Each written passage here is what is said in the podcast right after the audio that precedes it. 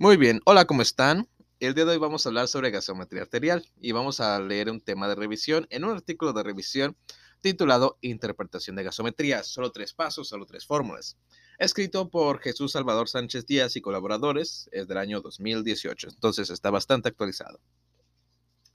Muy bien, resumen. Son múltiples las formas de interpretar una gasometría, aunque ninguna mejor que la otra. Una correcta interpretación de la gasometría es una habilidad que todo médico debe dominar.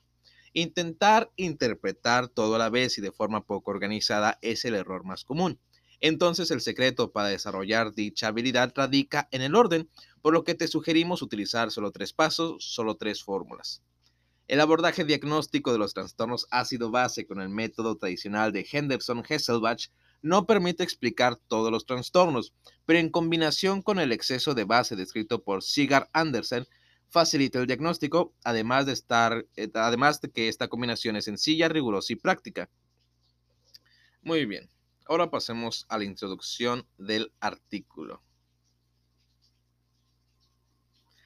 Las alteraciones ácido-base generalmente son consecuencia de una patología preexistente, aunque en raras ocasiones tienen un carácter primario. Los trastornos mixtos son los más comunes y para poder identificarlos, el médico debe evaluar la respuesta fisiológica compensadora para cada trastorno. Si los valores se encuentran fuera del rango esperado, se traduce en un trastorno mixto o agregado. Si conocemos el grado de compensación metabólica o respiratoria, podemos realizar diagnósticos más precisos. Estimar y realizar cálculos incorrectos conduce a diagnósticos erróneos y se traduce en malos tratamientos. Tener la disponibilidad de, tener disponibilidad de ecuaciones eh, confiables y fáciles de utilizar a la cabecera del paciente es fundamental. Hace más de 100 años que Henderson y Hesselbach determinaron el enfoque tradicional para describir los cambios en el pH, los cuales corresponden a procesos respiratorios a través de la presión parcial de dióxido de carbono, PaCO2, en este caso P A minúscula y a procesos metabólicos a través del bicarbonato, HCO3, así como la disociación del ácido carbónico, H2CO3. Con el venir de los años se han agregado eh, complementos que ayudan a determinar mayores diagnósticos gasométricos como son Sigard Andersen y el exceso de base, EB, de Emmet y Narins, con la brecha de aniones y más recientemente Peter, y eh, Peter Stewart, con el método de la diferencia de los iones fuertes. Son múltiples las formas de interpretar una gasometría, aunque ninguna mejor que la otra. Desde 2016, como grupo de trabajo, hemos utilizado un método sencillo, reproducible y, lo más importante, ordenado. Una correcta interpretación de la gasometría es una habilidad que todo médico debe dominar. Intentar interpretar todo a la vez y de forma poco organizada es el error más común. Entonces, el secreto para desarrollar dicha habilidad radica en el orden. Por lo tanto, sugerimos utilizar solo tres pasos solo tres fórmulas. Nuestro método, solo tres pasos, solo tres fórmulas.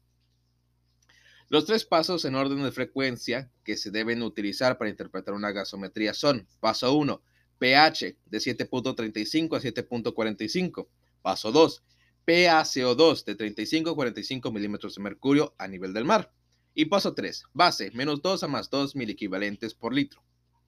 Las tres fórmulas que se deben emplear para calcular la compensación esperada después de identificar el primer trastorno, ya sea metabólico o respiratorio, son PaCO2 esperada es igual a 1.5 por bicarbonato más 8 más menos 2, ya sea acidosis metabólica. PaCO2 esperada, que sea igual a 0.7 por bicarbonato más 2, perdón, más 21 más menos 2, ya sea alcalosis metabólica o base esperada, una PSA eh, CO2 menos 40 por 0.4, acidosis alcalosis respiratoria crónica. En Instagram les voy a poner la imagen para que intenten entender lo que estoy diciendo. Muy bien. Recuerde que los trastornos respiratorios agudos, menores a 24 horas, no modifican la base, por lo que no será necesario calcular compensación esperada. Lo anterior es sencillo de comprender cuando sistemáticamente evaluamos de manera ordenada el pH, la PaCO2 y la base. Muy bien, vamos a la siguiente parte del artículo.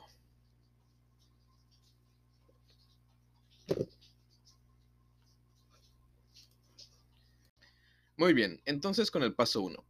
El paso 1 es determinar el pH. Si está alterado, ver la dirección de la alteración, acidosis o alcalosis, o si el, pH es normal. Si este es normal, vamos al paso número 2. Paso número 2. Determinar la presión parcial de CO2. Si está alterada, ver la dirección de la alteración, ya sea acidosis respiratoria o alcalosis respiratoria. O si la PaCO2 es, es normal, ir al paso 3. Paso 3. Determinar la base o EB. Si está alterada, ver la dirección de la alteración, ya sea acidosis metabólica o alcalosis metabólica. También es de utilidad para determinar si un trastorno respiratorio es agudo o crónico.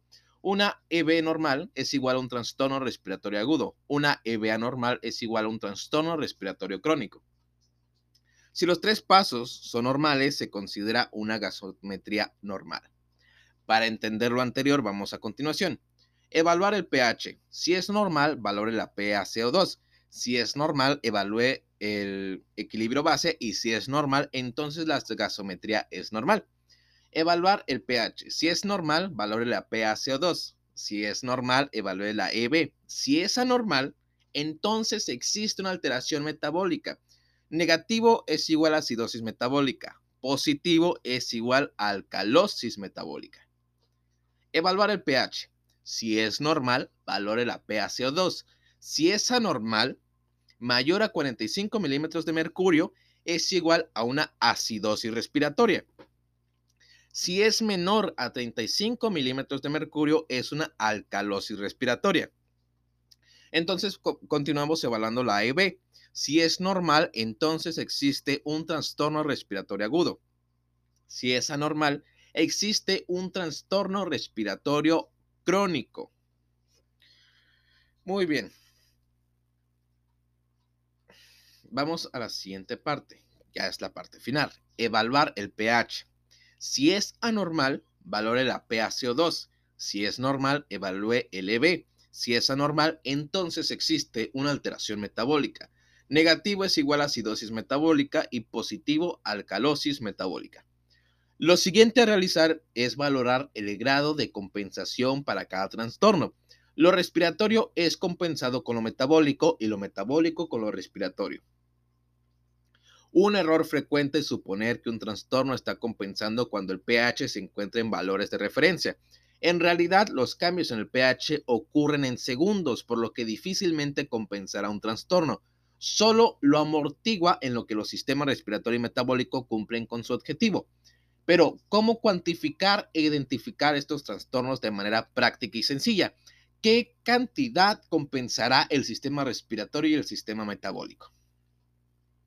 Pasemos entonces a la acidosis metabólica. En 1967, Albert y sus colaboradores determinaron la correlación entre el descenso del bicarbonato y los cambios en, el, en la PaCO2 en pacientes con acidosis metabólica no complicada para establecer la adecuada compensación respiratoria eh, de esta correlación. De esta correlación lineal obtuvieron la siguiente fórmula. PaCO2 esperado es de 1.5 de bicarbonato más 8 más menos 2. Así como lo escuchan, PaCO2 esperado es igual a 1.5 bicarbonato más 8 más menos 2. Es decir, una vez detectado un trastorno de acidosis metabólica, el siguiente paso es determinar la complejidad, perdón, perdón, la compensación respiratoria producto de la PaCO2 esperada para este trastorno. En este paso ya no hay que utilizar los valores de referencia, sino los esperados, que se ven en la tabla 2, que les voy a subir a Instagram. No se preocupen, pero recuérdenme. Alcalosis metabólica. La forma en la que el organismo responde a esta alteración es con la hipoventilación para mantener una adecuada relación entre el bicarbonato y la presión de dióxido de carbono. Podemos evaluar esta relación a través del estudio realizado por eh, y su grupo, donde determinaron la respuesta respiratoria y su correlación con los cambios en el eh, bicarbonato. Observaron que se elevara eh, observaron que se elevará la PaCO2 de 0.7 milímetros de mercurio por cada un mil equivalente de aumento de bicarbonato. Otra vez, observaron que se elevará la PaCO2 0.7 milímetros de mercurio por cada un mili equivalente de aumento de HCO3. Se obtuvo por dente la siguiente fórmula por medio de una correlación lineal. PaCO2 esperado es igual a 0.7 por el bicarbonato más 21 más menos 2. Otra vez, la PaCO2 esperada es igual a 0.7 bicarbonato más 21 más menos 2. Los valores obtenidos usando esta fórmula, que se encuentran fuera de rangos esperados, denotarán un trastorno ácido-base agregado. Trastornos respiratorios. Estos se dividen en agudos y crónicos dependiendo del grado de compensación metabólica. En la fase aguda es a través del bicarbonato por los amortiguadores intracelulares y en menor cantidad los iones hidrógeno por amortiguadores no bicarbonato, como proteínas o hemoglobina. Aunque esto limita la concentración de hidrogeniones, no restaura el pH.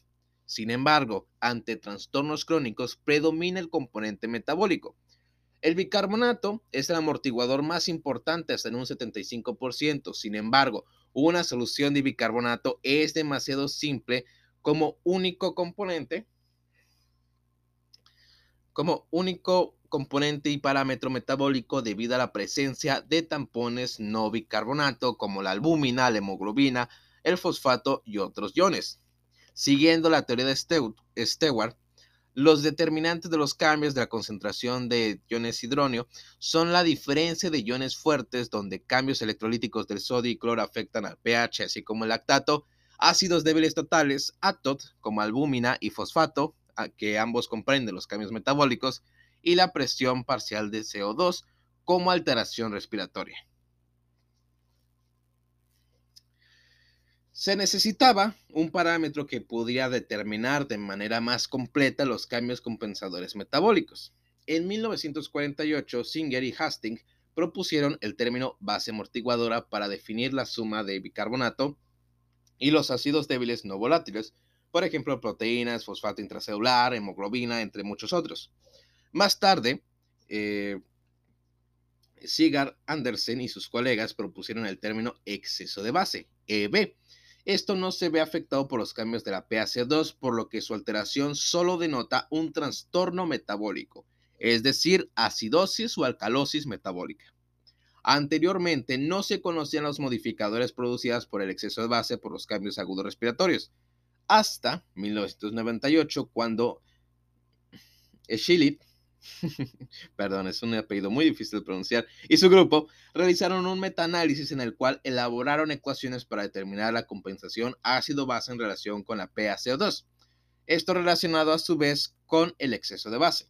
Concluyeron que durante los cambios agudos respiratorios el exceso de base no se ve alterado obteniendo una relación de sumatoria entre el exceso de base que va a ser igual a 0 multiplicado por la suma de la presión parcial de CO2. Por ello, ante trastornos respiratorios agudos, el exceso de base no se ve modificado. Sin embargo, en los trastornos respiratorios crónicos, el exceso de base se encuentra alterado en una relación de la sumatoria del exceso de bases que sería igual a 0.4 multiplicado por la sumatoria de la presión parcial de CO2. Entonces, en resumen, existen fórmulas para calcular el bicarbonato esperado ante los trastornos respiratorios.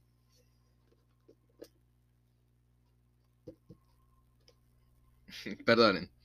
Ante los trastornos respiratorios crónicos, el exceso de base se encuentra alterado. Ah, perdón. Existen fórmulas para calcular el bicarbonato esperado ante los trastornos respiratorios crónicos. Su complejidad la hace poco práctica para la clínica, como vimos anteriormente con estas fórmulas, por lo que la ecuación realizada por Schilchin y sus colaboradores es de, es de muy fácil aprendizaje. El exceso de base esperado será entonces a la presión parcial de CO2 menos 40 multiplicado por 0.4. Y con esto terminamos los cambios metabólicos más que respiratorios.